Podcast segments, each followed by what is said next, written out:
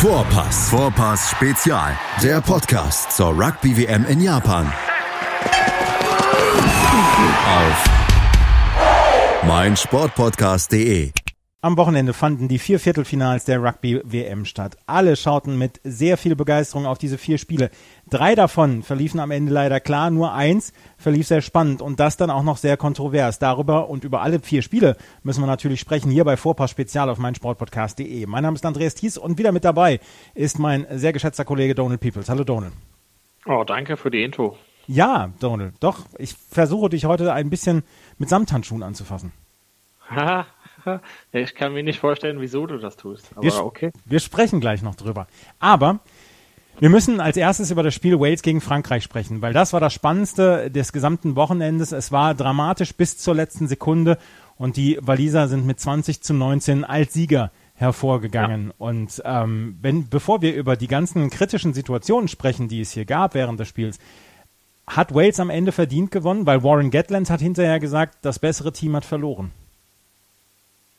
Ja, ja, also wahrscheinlich nicht verkehrt. Also sagen wir mal so, ähm, Wales kann auch sagen auf jeden Fall, dass sie äh, froh sein können, da irgendwie einen schlechten Tag gehabt zu haben und doch trotzdem jetzt im Halbfinale zu stehen. Also ähm, es gab so ein, zwei Momente, die wahrscheinlich das entschieden haben ich glaube im Großen und Ganzen, also ich habe äh, ausnahmsweise, ich weiß auch nicht wieso, für die Franzosen gefeiert. Ähm, aber ich, ich glaube, die hatten einfach einen sehr guten Tag erwischt. Wales hat einen schlechten Tag erwischt. Im Großen und Ganzen ist Wales eine stärker Konkurrent für Südafrika als das mal äh, Frankreich gewesen wäre, meiner Meinung nach. Deshalb ist es wahrscheinlich fürs gesamte Turnier trotzdem besser, dass Wales weiterkommt. Das, vielleicht, das ist total, vielleicht glaubst du da anders, aber ähm, im Großen und Ganzen ist Wales ein stärkerer Konkurrent für Südafrika als das, was Frankreich gewesen wäre. Ich glaube auch, dass Wales die bessere Mannschaft ist im Halbfinale. Dass das Problem aber war, dass die Franzosen hier allerlei Chancen hatten, dieses Spiel für sich zu entscheiden, weil sie haben ein sehr gutes Spiel gebracht und sie haben ja auch vorge vorgelegt wie die Feuerwehr. Sie haben ja. durch Sebastian Wahamiahina haben sie den ersten Versuch gelegt, über den müssen wir gleich noch sprechen. Äh, Roman Antamak hat allerdings dann die Erhöhung verpasst und auch darüber werden wir gleich noch sprechen müssen. Und dann hat Charles Olivon den nächsten ähm, Versuch gemacht und die Franzosen führten nach neun Minuten mit 12 zu 0. Dass Aaron Wainwright dann gleich ausgleichen konnte, beziehungsweise das äh, verkürzen konnte auf 7 zu 12 und Dan Bigger mit äh, mhm. einem Freekick dann auch noch auf 10 zu 12 dann herankommen konnte, das äh, ja führte erstmal nicht zu einer Sicherheit für das ähm, walisische Team, die dann auch noch Josh Navidi verabschieden mussten wegen Verletzung und die Verletzungsmisere Misere der Waliser hat sich einfach so ein bisschen weiter, ja, fortgesetzt. fortgesetzt, genau. Und als dann äh, Wakatawa dann in der 31. Minute dann nochmal den nächsten Versuch gelegt hat, die äh, Franzosen mit 19 zu 10 in Führung gingen und dann Roma Ntamak in der 38. Minute sogar noch die Möglichkeit hatte, auf 22 zu 10 zu erhöhen, das aber nicht geschafft hat, da war es dann schon, da waren die Alarmglocken bei den Walisern schon an. Aber wir wussten von den Six Nations dieses Jahr, da hatten die Waliser einen 16-Punkte-Rückstand aufgeholt. Deswegen wusste man, ja, die Franzosen sind noch nicht sicher. Und sie hatten während dieser WM immer wieder gezeigt, dass die erste Halbzeit stark war und die zweite Halbzeit dann etwas schwächer. Von daher, es war ja eigentlich alles noch drin in diesem, in diesem Spiel. Plus, dann gab es dann noch die rote Karte für Sebastian Wahamahina. Ja, ja, also ich glaube, also letzten Endes hast du schon erwähnt, so vom, vom Timeline her, ähm, dass man Intermark, also ich glaube, der, der Erhöhung, also quasi vom, vom, äh, vom zweiten Versuch, das war nicht so, also ich meine, okay, das war nicht bombastisch, dass er nicht getroffen hat. Für mich entscheidender war kurz vorm Halbzeit diesen Straftritt, ähm, weil 19 zu 10 sind die halt reingegangen. Ähm, 22 zu 10 wäre schon ein, ein, anderes Ding gewesen. Das wären zwei erhöhten Versuche quasi Unterschied gewesen. Ähm, das wäre schon was anderes gewesen, weil letzten Endes, okay, man kann immer im Rückblick viel einfacher zurückblicken, aber am Ende ist es halt 19 äh, zu 20 ausgegangen. Wie gesagt, es wäre 22 gewesen und ich glaube, das hätte einfach vielleicht eine andere, das wäre eine andere Aufgabe für Wales gewesen. Die wussten schon, also was man halt so ein bisschen gesehen hat, ähm, muss ich mal sagen, das ist halt irgendwie diese 19 zu 13. Das ist halt so kein super sicheren äh, Abstand, weil man weiß halt mit den sieben Punkten bist du bei 20 und dann könnte es halt so zum Drop Goals hin und her gehen etc. Hat man schon alles miterlebt. Aber diesen 19 zu 13 war so ein bisschen so eine unsicheren Distanz und da wusste Wales zumindest, die Aufgabe ist nur, also nur, ist vielleicht untertrieben, aber nur ein Versuch legen. Und die hatten quasi das das ganze zweite Halbzeit das zu machen, wie du halt schon erwähnt hast. Im Six Nations hatten die eine größere Aufgabe schon gemeistert. Also deshalb hätte ich schon trotzdem in der Halbzeit immer noch auf Wales gesetzt, ehrlich gesagt. Aber die Franzosen haben sich dann in der zweiten Halbzeit selber geschwächt. Sebastian war Mahina und ich habe dann noch tatsächlich die, den, ähm, den Kommentar von Manuel Wilhelm und Jan Lüdecke im Ohr, die beide gesagt haben in der ersten Halbzeit, hat er jetzt seine, seine Hitzkopf, Hitzköpfigkeiten abgelegt? Ist er vielleicht der Spieler aus der zweiten Reihe, der den Unterschied machen kann? Weil er hatte diesen wunderschönen Versuch in der ersten Halbzeit gelegt. Und dann hat er sich zu einem ja, Ellbogenschlag hinreißen lassen und dafür hat er ja völlig zu Recht die rote Karte bekommen, oder? Ja, völlig zu Recht kann man halt. Ich glaube, es gibt keine, also beide Trainers haben das auch gesagt, kann man halt, muss man halt nicht viel drüber reden, wenn du jemand mit Faust oder mit Ellbogen ins Gesicht schlägt. Ähm, naja, ist halt äh, gute Nacht auf jeden Fall für dich. Absolut gute Nacht. Und die Franzosen haben von dem Moment an Probleme gehabt, auch wenn sie immer noch mithalten konnten. Es gab dann in der zweiten Halbzeit gab es erst das 13 zu 19 durch Dan Bigger in der 54. Minute. Die äh, rote Karte für Wahamahina hat es in der 49. gegeben.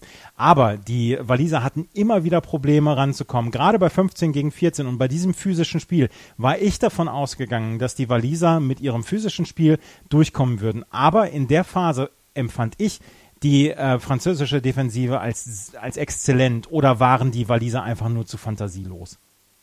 Ich glaube, die Waliser, es hat, äh, also fantasielos, das war schräg zu überschrieben, aber man hat einfach gesehen, dass jemand so wie Jonathan Davis halt gefehlt hat. Also Hadley Park zum Beispiel, cooler Spieler und, und Walking, guter Spieler, aber irgendwie war von der Kreativität irgendwie wenig ähm, zu sehen. Ähm, irgendwann hat man gesehen, dass Bigger einfach mal ein bisschen die Ideen ausging, beziehungsweise die Puster vielleicht einfach, nachdem er so ein bisschen pausieren musste. Ähm, also ich muss mal sagen, von, von Josh Adams, George North, Liam Williams hätte ich viel mehr Kreativität oder viel mehr Ideen gewünscht, aber irgendwie habe ich das nicht gesehen auf jeden Fall. Also Frankreich hat gut verteidigt. Man muss auf jeden Fall sagen Chapeau, weil die waren zu 14 ähm, für sehr, sehr viel Zeit. Ähm, ja, ich hätte mir auf jeden Fall mehr von, von Wales gewünscht. Also eine bessere Mannschaft, äh, zum Beispiel hätte Wales in dem, in dem Vorstellung, was wir am Wochenende gesehen haben, vernichtet auf jeden Fall.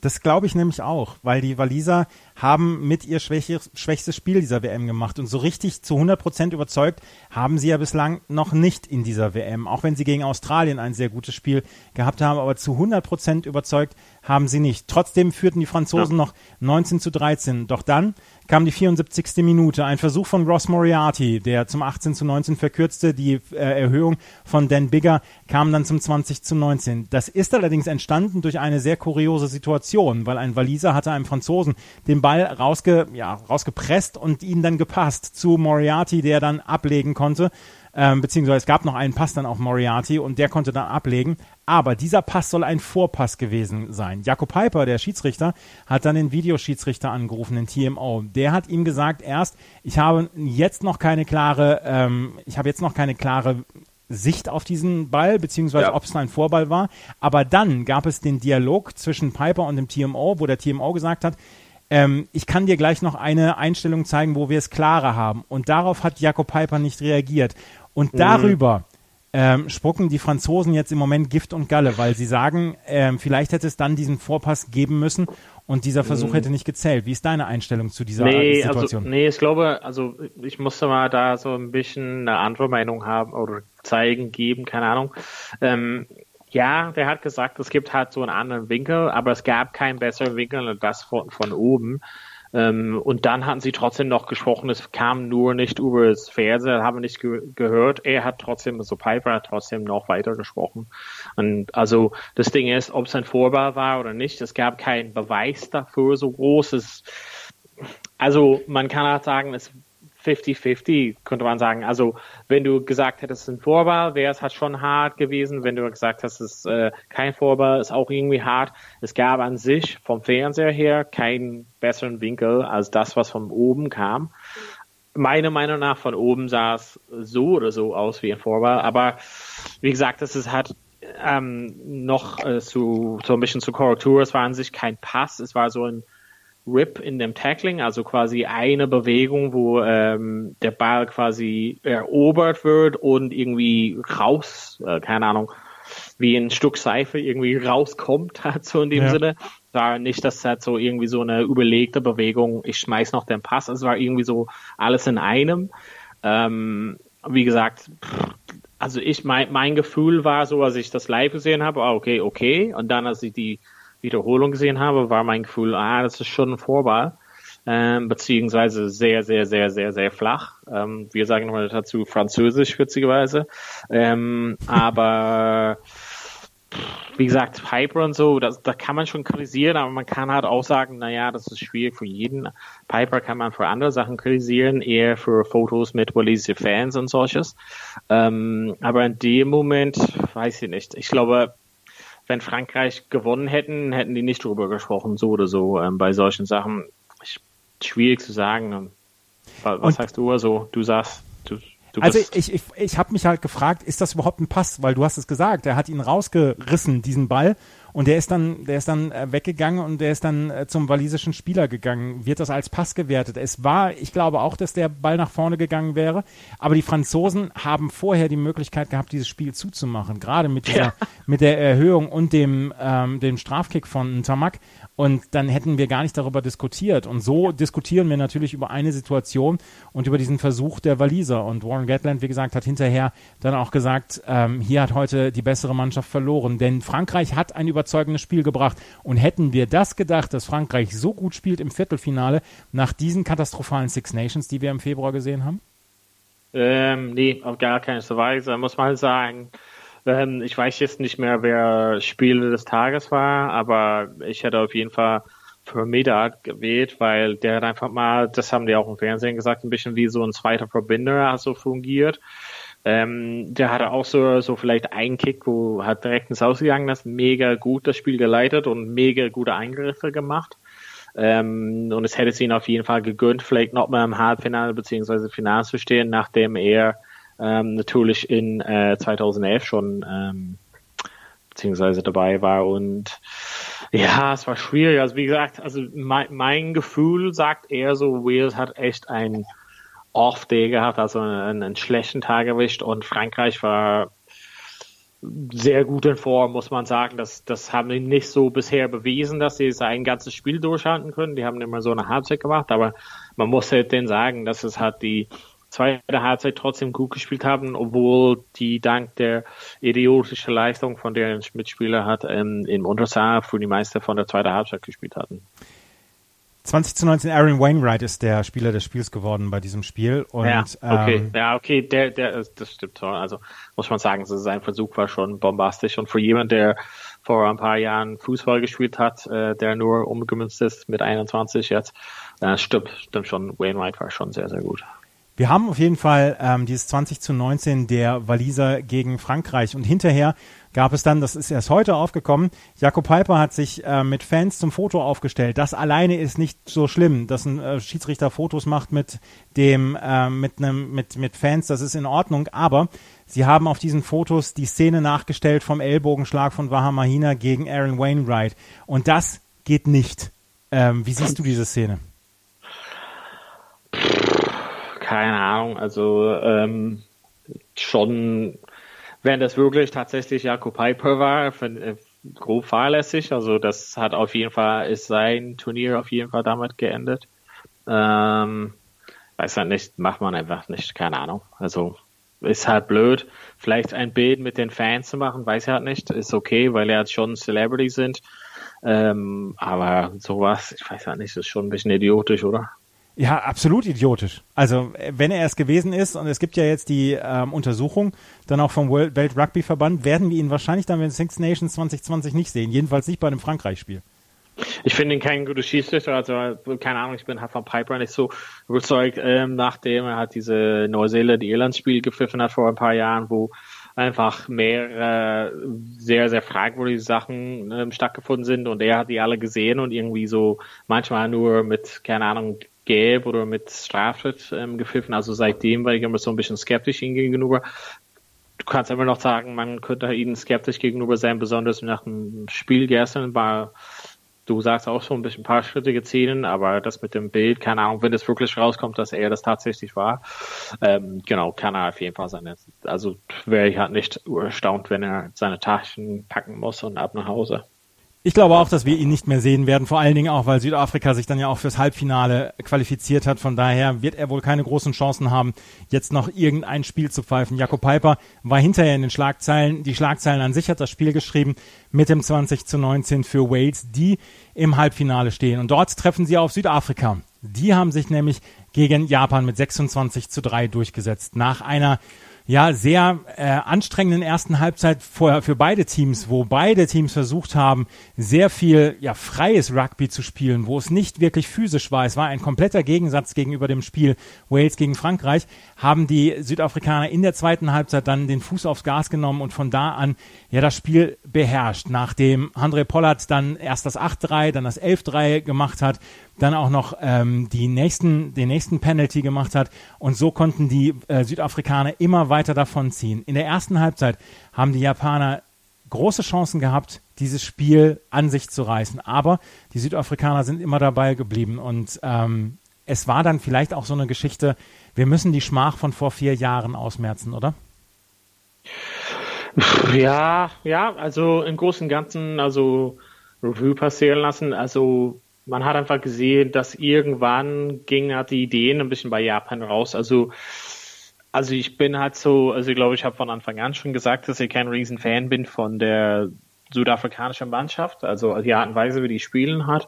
Und da hast du einfach gesehen, dass sie einfach so ein bisschen sturkopfig geblieben sind, einfach nur dasselbe immer wieder gemacht haben, Paket, okay, unser Paket funktioniert, dann laufen wir in unserem Paket so 200 Meter hin und zurück über den Platz. Ähm, ah, okay, wir kriegen einen Strafschritt von 50 Meter, ah, okay, dann kicken wir das Ding einfach rüber. Okay, also 3, 6, 9 ist halt so äh, taktisch gesehen, muss man sagen, Hute Haberich ist top, aber irgendwie als Zuschauer nicht so gut und, und, und Japan hatte bisher keine Mannschaft, gegen den die quasi deren Schwächen im Vordergrund standen. Also weder Irland noch ähm, Schottland hat wirklich ähm, das geschafft, irgendwie die Schwächen von, von Japan zu testen. Und das hast du gesehen bei Südafrika, dass sie einfach wussten, hey, für sich ähm, sind die einfach nicht stark.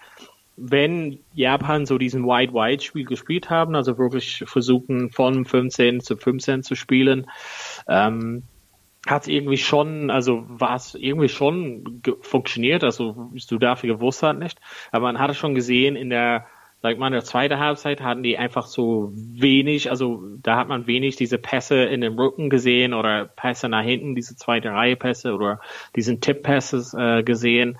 Da hat er so Pass vom 9 oder von 10 zu einem Stürmerpod und dann gehen die einfach rauf. Und das ist genau das, was du dafür geliebt. Einfach mal so ein bisschen reinhämmern und ähm, irgendwie wenig denken und einfach nur die Leuten umrotzen, glaube ich mal. Und das hat einfach mal ähm, genau gereicht. Also die Ideen von Japan sind ein bisschen ausgegangen, wo die gesehen haben, okay, das funktioniert nicht so sehr gut, was wir im Angriff machen und deren Verteidigung könnte einfach da nicht mithalten. Ich muss mal sagen, diesen ersten Versuch ist einfach ein bisschen dämlich passiert, indem dass der Zehner hat da auf der kurzen Seite steht und einfach, ähm, ja, keine Ahnung, gar keinen Bock hat zu tackling. Genau, das so. war kein, ähm, kein Tackling von Utah Muller in der weil das ähm, Witzige ist, du siehst halt, dass er dieses Tackling macht und immer noch steht und ihn hinterher rennt, er wäre noch nah dran.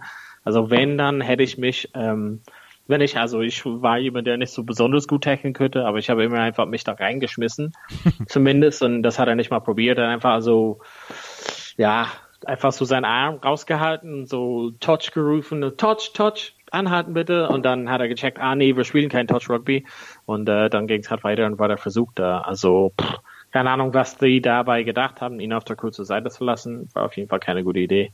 Jutta Mola hat also auf jeden Fall für den ersten Versuch quasi gesorgt, der ja ohne Gegenwehr von den Südafrikanern gelegt worden war, von Makasole Mapimpi. Der hat hinterher dann auch noch einen zweiten Versuch gelegt. Ich, ich fühlte mich so ein bisschen daran erinnert an dieses Bild, wenn ein kleiner Junge einen großen Jungen boxen will und der große Junge hält einfach so die Hand vor den Kopf des kleinen Jungen und der kleine Junge boxt halt die ganze Zeit in die Luft. Das war mein Gefühl in der zweiten Halbzeit bei diesem Spiel Japan-Südafrika. Südafrika hat seine komplette Dominanz, physische Dominanz ausgespielt und dann auch so ein bisschen seine Erfahrung und die Japaner sind dagegen angerannt und haben versucht, ihren, ihren Free-Flow-Rugby zu spielen, aber das hat überhaupt nicht geklappt und am Ende sind die erfahreneren äh, Südafrikaner ins Halbfinale eingezogen.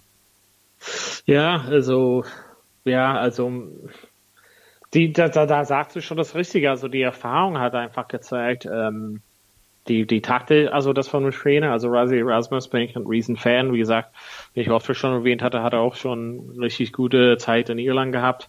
Ähm, der ist einfach ein super Trainer, hat einfach genau den Plan hat aufgestellt, um nicht nur das äh, japanische Team irgendwie so zu langweilen bis zu Tode einfach mal, aber auch die einfach so deren Stärken zu vernichten und, und wie das schon mal gesagt haben, also bisher hat keine einzige Mannschaft Japan unter Beweis gestellt, wenn deren, ja, wir spielen halt in die Breite oder machen diese Crosskicks, wenn das nicht funktioniert, was können wir noch? Und da hast du gesehen, da war relativ dünn, was Japan noch könnte und Timur, also der hatte auf jeden Fall meiner Meinung nach so ein schwaches Spiel, ähm, wurde halt relativ früh äh, ja, ausgewechselt und dann war es halt irgendwie so Ende im Gelände, da kam halt nichts mehr von Japan. Aber wir können sagen, Japan war hier bislang ein perfekter Gastgeber, hat begeisterndes Rugby gespielt und ja. ähm, sie sind auf jeden Fall auf der Landkarte nicht nur erschienen wie 2015, sondern sie haben nachhaltig unter Beweis gestellt, sie könnten eins der nächsten Tier One Teams werden. Ja, also auf jeden Fall ähm, dieses Tiersystem ist halt einfach gut im Idee, aber irgendwie die Umsetzung was anderes. Aber genau, also Japan ist auf jeden Fall eine Mannschaft, mit dem man in der Zukunft rechnen muss. Japan hat sich hier verabschiedet. Südafrika wird auf jeden Fall nächste Woche gegen Wales spielen im zweiten Halbfinale. Das erste Halbfinale, über das sprechen wir gleich, nämlich da werden Neuseeland und England aufeinandertreffen. Und Donald der Ire wird gleich noch ein wenig Rede und Antwort stehen müssen, was da mit Irland los war. Darüber sprechen wir gleich hier bei Vorpass Spezial auf meinsportpodcast.de. Die komplette Welt des Sports. Wann und wo du willst. Schräglage. Der Podcast zur Weltmeisterschaft in der MotoGP, der Moto2 und der Moto3.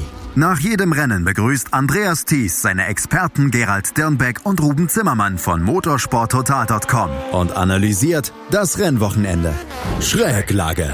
Jetzt abonnieren auf mein Sportpodcast.de Neuseeland gegen England, das wird das, das erste Halbfinale sein, was am nächsten Samstag stattfinden wird. Neuseeland gewann gegen Irland mit 46 zu 14 und England hat gegen Australien ebenso relativ wenig Probleme gehabt mit 40 zu 16. Aber lass uns erstmal über das Spiel bitte zwischen Neuseeland und Irland sprechen, Donald. Du musst jetzt leider darüber sprechen. Irland hatte letztes ja. Jahr gegen Neuseeland stark gespielt äh, beim November-Test unentschieden gespielt. Es war ein tolles Spiel. Irland hatte dieses Jahr die Nummer 1 der Weltrangliste übernommen. Jetzt ist die Weltrangliste nicht unbedingt immer ähm, das, das beweisförderndste, um die beste Mannschaft der Welt rauszufinden, aber Irland hatte einfach unglaublich gute Ergebnisse in den letzten Jahren gehabt. Und man hatte Irland in diesem Jahr vielleicht zugetraut, Neuseeland zu kitzeln, vielleicht sogar zu schlagen.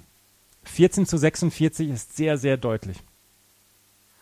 Ja, also wahrscheinlich zu deutlich, also wahrscheinlich nicht so repräsentativ für den Unterschied in den beiden Mannschaften, aber letzten Endes ähm, Irland kann froh sein, dass sie überhaupt mal am Ende Punkte legen könnten. Also wahrscheinlich wäre es halt mit 50 zu 0 ausgegangen, hätte man auch damit zufrieden geben können. Woran lag es, dass die Iren überhaupt keinen Zugriff auf das neuseeländische Spiel bekommen haben? Weil es ging ja relativ schnell dann auch los und äh, relativ schnell dann auch in die falsche Richtung für Irland, weil nach ähm, 22 Minuten stand es schon 17 zu 0 für, äh, für Neuseeland, weil Aaron Smith äh, zwei Versuche gelegt hatte und Richie Moanga dann einen Strafkick verwandelt hatte. Ja, kann man die Frage stellen, wieso hat Namibia Schwierigkeiten mit Neuseeland gehabt? Also Irland sah auch zwar nicht wie mit Namibia, aber hat so ähnlich gespielt. Ähm, keine Ahnung, also liegt, also wir könnten halt mal wahrscheinlich eine Stunde drüber äh, reden, woran es lag. Also du hast schon erwähnt, dieses Spiel, dieser 16 zu 9 letztes Jahr 2018 November hat, wo Irland gewonnen hat natürlich, aber seitdem ist es halt irgendwie bergab gegangen. Also ähm, Trainer des Jahres, Spieler des Jahres, Team des Jahres, all diese Pokalen sozusagen, was Irland oder die Mannschaft oder die Spiele gewonnen haben. Seitdem ist es halt so bergab gegangen. Also in den Six Nations, also man hat's kommen sehen, hat in Six Nations hat man wirklich ähm, ordentlich einstecken müssen gegen England, äh, dann nochmal ordentlich einstecken müssen gegen Wales. Dann äh, dachte man, okay, da ist genug Abstand. Wir hatten einfach ein schlechtes Turnier gehabt. Dann hat man ordentlich eine Packung bekommen gegen England in diesen Warmer-Spiele im Sommer. Und ähm, wenn man es bis dahin nicht gesehen hat, dass es ähm, mit Irland dieses Jahr nichts wird, dann hat man das gesehen gegen Japan quasi wieso. Also klar, Japan gute Mannschaft, aber ähm, das ist halt auf einem Level, wo Irland sich nicht beschäftigen sollte. Also ich glaube zum einen, also mein, das ist mein persönliches Gefühl, was hat da stattgefunden ist, ist äh, wahrscheinlich hätte es auch gegen Neuseeland, also ich glaube auch die Irland im Topform hätte Neuseeland nicht geschlagen. Aber ähm, mein persönliches ähm, Fazit ist quasi, dass der Trainer einfach mal auf Spieler gesetzt hat, die nicht in Form waren. Also zu viele Leute, die wirklich Form gezeigt haben, also ähm, sich in den letzten Spielen beziehungsweise über den letzten Monaten auch in den Clubmannschaften wirklich gezeigt haben, dass sie ähm, guten Lauf haben, hat er nicht draufgesetzt, sondern diese Mannschaft, die diese 15, die quasi gestartet hat, die hätte ich dir wahrscheinlich vor zwei Jahren auch nennen können oder vor einem Jahr auch nennen können. Ähm, diese Start 15 ist nicht repräsentativ von den besten beziehungsweise besten plus Inform Spieler in Irland. Und das ist halt schon Faktor 1, Faktor 2, könnte ich halt sagen, die sahen müde aus, irgendwie es entweder mental müde ist oder physisch müde, übertrainiert aus, ähm, was auch immer ähm, klar, so viele, so viele Basic Handling ähm, Fehlern hast du nie von irgendeiner Top-Mannschaft gesehen und ähm, das hätte nicht mal gereicht gegen, keine Ahnung, gegen Schottland oder so, hätte so eine Leistung nicht gereicht, meiner Meinung nach. Also da, wenn du gegen eine Mannschaft wie Neuseeland spielst, ähm, ja, vernichten die dich, wenn die, wenn du halt so Basic-Fehler machst. Wen hättest du dir denn gewünscht in der Mannschaft von Irland? Puh, ganz, ganz viele Leute. Ähm, da hätte ich auf jeden Fall anstatt, äh, also ich weiß nicht, wieso Henshaw noch da gespielt hat. Der hat irgendwie in den letzten eineinhalb Jahren irgendwie gefühlt äh, zwei Halbzeiten Rugby gespielt. Also zum Beispiel, ich hätte zumindest versucht, auf Farrell ähm, beziehungsweise jemand wie ähm, Reese Roddock zum Beispiel eine dritte Reihe, das ist jemand, der sich mega gut, äh, mega gute Leistung gezeigt hat und gegenüber jemandem wie Peter O'Mahony definitiv ähm, besser war. Da könnte es halt sagen, Murray hat auf jeden Fall keine starke ähm, Leistung gezeigt über die letzten Zeitspiele. Ähm, leider gab es irgendwie niemanden, der Sexton hat unter Beweis gestellt hat keine Ahnung, wer vielleicht hatte auch, äh, wäre auch anders gewesen, wenn Carberry sich nicht verletzt hätte. Ähm, auf der Ecke zum Beispiel, ähm, also meine Freunde in Irland werden mich nicht äh, danken dafür, aber Jacob, äh, Jacob Stockdale zum Beispiel hat einfach irgendwie nichts gezeigt in dem gesamten Turnier. Ähm, da hatte gegenüber jemand wie Larmer oder Conway und äh, Rob Carney zum Beispiel hatte auch nichts besonders viel gezeigt, meiner Meinung nach. Da ist wieder Larmer oder Conway. Also da hätten die beiden Leute ähm, auf jeden Fall gespielt, wenn es darum ging, wer ist halt in Form und so spielen. Wie gesagt, ähm, ich glaube, das hätte sowieso nicht gereicht. Aber man muss sich vielleicht einfach so Gedanken machen dazu, wie das quasi grundsätzlich das Konzept von Irland ist. Ähm, das erinnert mich so sehr an 2007, wo der Kritik an Eddie O'Sullivan, der damalige Trainer war, dass er einfach seine 15 wusste im, keine Ahnung, in einem Jahr voraus von dem Turnier. Mhm. Und das, das kannst das, das darfst halt nicht haben. Egal, ob es Brian O'Driscoll ist oder Johnny Saxon, was auch immer, wenn die einfach die letzten sechs Monate beziehungsweise ein Jahr nichts gezeigt haben und da sitzt jemand, der immer klopft an der Tour, dann musst du vielleicht irgendwann mal so eine Tausch machen und sagen, okay, jetzt zum Beispiel Reese Roddock, äh, probier mal da auf 6 anstatt Mahoney und da hätte er mega gezeigt, Spiele des Tages gegen Russland. Setz ihn mal noch dran. Nee, hat er nicht, hat er gesagt, okay, Mahoney, du darfst nochmal. Keine Ahnung. vielleicht ist es zu einfach gesagt, aber naja. Gibt es jetzt einen Umbruch im irischen Team? Rory Best hat sein letztes Länderspiel gemacht, hat, ist tränenreich verabschiedet worden. Auch Joe Schmidt wird nach der WM nicht weitermachen. Gibt es einen Umbruch im irischen Team? Ah, ähm, also das war schon klar mit Schmidt. Also das war halt klar, dass er geht. Das ist schon seit länger hat äh, bekannt gegeben, dass Andy Farrell hat das übernimmt. Ähm, ich glaube, im Vergleich zu anderen Weltmeisterschaften, so einen Umbruch muss es halt nicht so geben. Ähm, viele von den Spielern sind noch so sage ich mal, jung genug, dass er auf jeden Fall noch ein Turnier mitmachen können. Also es gibt nur die wenigsten, wo ich sagen würde, okay, definitiv sind sie zu alt. Also Roy Best zum Beispiel, dass er halt nicht nochmal erscheinen werden bei den WM. Aber ich würde halt sagen, im Großen und Ganzen hast du schon von den 31 Jungs schon, die meisten davon können wir halt in vier Jahren wieder sehen und die können es halt auf jeden Fall abrufen zu einer Leistung und ähm, ob so einen Umbruch geben würde. Also es muss auf jeden Fall so ein anderes Konzept her. Also Irland hatte ähm, null Ideen so groß, ähm, auch gegen schwachere Mannschaften wusste halt nicht so ganz, wie die ähm, spielen sollten.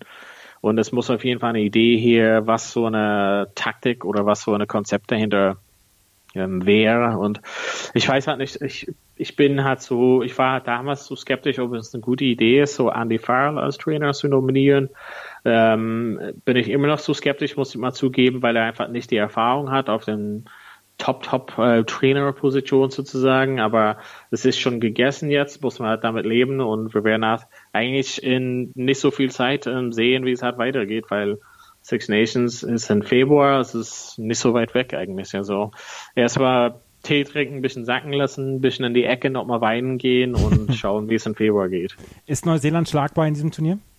Ja, also England wird ja auf jeden Fall schlagen. Oh, das ist die ja. Bold Prediction von äh, Donald Peoples. England wird Neuseeland schlagen, weil England hat gegen Australien mit 40 zu 16 gewonnen. Und das war eine sehr überzeugende Leistung der Engländer. Ja, also, also keine Ahnung, es wird sich ein bisschen rausgeholt, aber Neuseeland, also die Mannschaften, die jetzt gerade stehen, also von allen England und Neuseeland sind die, die quasi nicht so mega groß bisher unter Beweis gestellt wurden. Also Neuseeland hatte gegen Irland gar keinen Gegner. Ähm, für England war es halt gleich mit Australien phasenweise. Ähm, aber das sind zwei absolut, also wer da prognostiziert, wer gewinnt, weiß ich nicht. Traut sich was. Also ich würde halt sagen, Neuseeland muss irgendwann verlieren, muss irgendwann ähm, nicht mal eine Weltmeisterschaft gewinnen und England ist gerade im Topform und das ist von allen vier Mannschaften, die noch übrig, also allen drei Mannschaften, die noch übrig geblieben sind, würde ich halt sagen, England hat die stärkste Chance, äh, Neuseeland zu schlagen. England, wie gesagt, hat gegen Australien mit 40 zu 16 gewonnen und es stand nach der Halbzeit nur, nur 17 zu 9, aber in der zweiten Halbzeit, nachdem Marika Kohlbete noch ähm, äh, verkürzt hat mit einer ähm, Erhöhung von Lea Lifano zum 17 zu 16, spielte ab der 46. Minute nur noch England und sie konnten am Ende auf 40 zu 16 davonziehen. Woran lag es, dass die Australier in der zweiten Halbzeit so eingebrochen sind? War es die Stärke von England oder war es dann, dann doch die Schwäche ähm, der Australier? Also es war teilweise, England hat aber meiner Meinung nach ziemlich gut gespielt, aber ähm, Australien hat auf jeden Fall die komplette falsche Taktiken hat so quasi angewendet, um gegen England zu spielen, beziehungsweise vielleicht auch richtige Taktiken, aber schlecht ausgeführt. Also die Kicks und ähm, die Lauflinien quasi oder die Laufwege quasi, die Australien gewählt haben, waren sehr oft falsch. Also, oder beziehungsweise von den Kicks hat sehr schlecht ausgeführt. Also manchmal sah es so aus, als ob die ein bisschen ohne Idee ähm, quasi gekickt haben. Und meiner Meinung nach haben sie einfach, ähm, sind die daran gescheitert, also sind Australien daran gescheitert, deren besten Spieler in, in dem Spiel zu integrieren bzw. Rein reinzubringen. Also zum Beispiel jemand wie Cora Betty, also wenn ich halt Trainer gewesen wäre, wäre mein Taktik irgendwie so oft wie möglich den Ball in seine Hände zu bringen, weil du hast gesehen mit dem Versuch, was er gelegt hat, der hat einfach mal einen Speed und einfach mal die Steps, um jeden bei England komplett auszutricksen. Also ich bin halt traurig, weil ich glaube, Australien hat die Spieler dabei, die das hätte schaffen können gegen England, hat es aber irgendwie taktisch gesehen, also das liegt auf jeden Fall ähm, in, in, der Verantwortung von Michael Checker. Also ich glaube mal, die hatten einfach taktisch gesehen den falschen Plan beziehungsweise schlecht ausgeführt.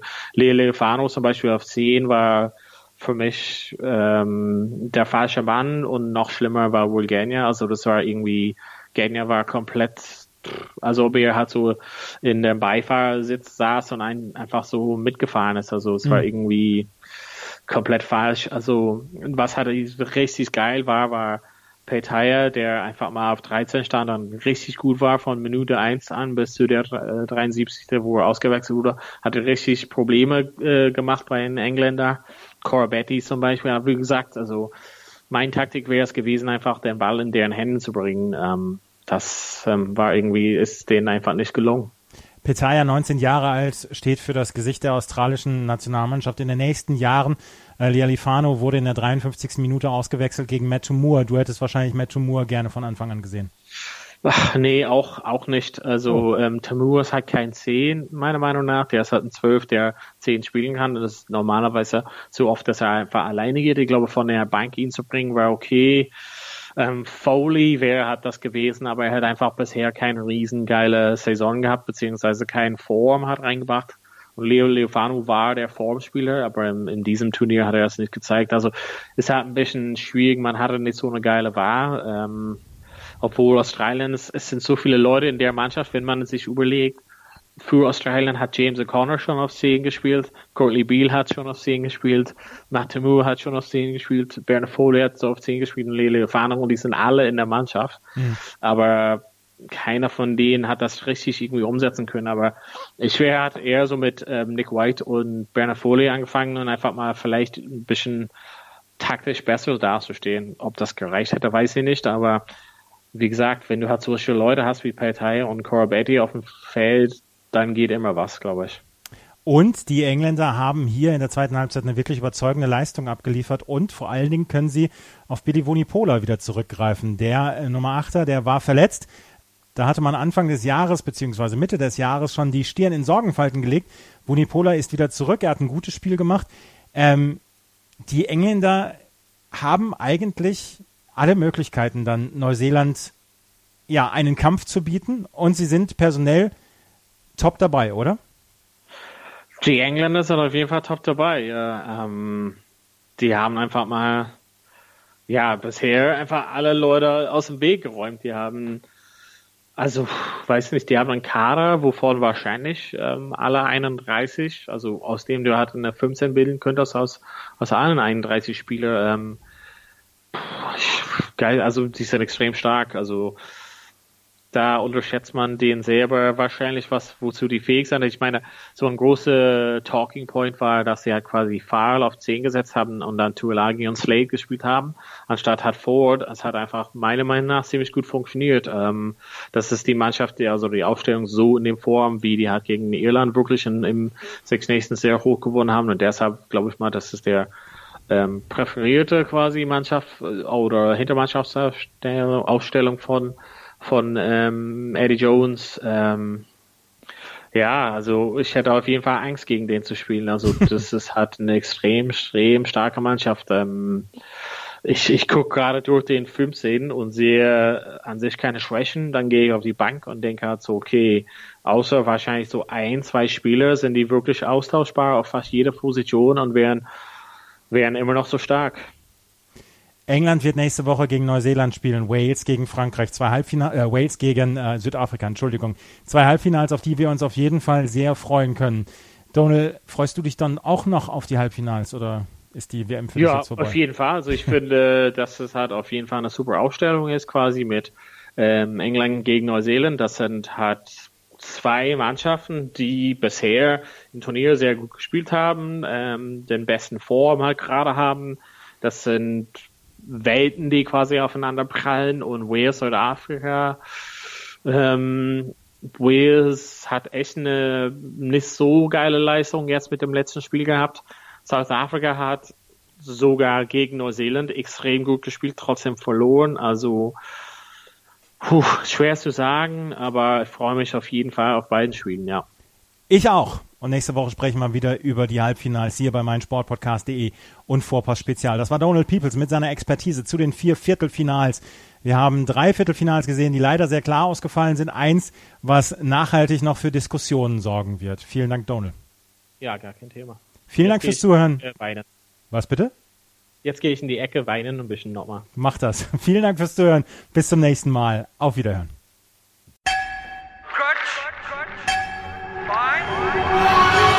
Vorpass. Vorpass Spezial. Der Podcast zur Rugby WM in Japan. Andreas Thies liefert dir mit den Experten unseres Rugby Talks Vorpass Ja, das stimmt. alles rund um das Rugby-Event des Jahres. Wird Neuseeland zum dritten Mal hintereinander Weltmeister? Wer kann die All Blacks gefährden? Und kann Gastgeber Japan auch 2019 überraschen?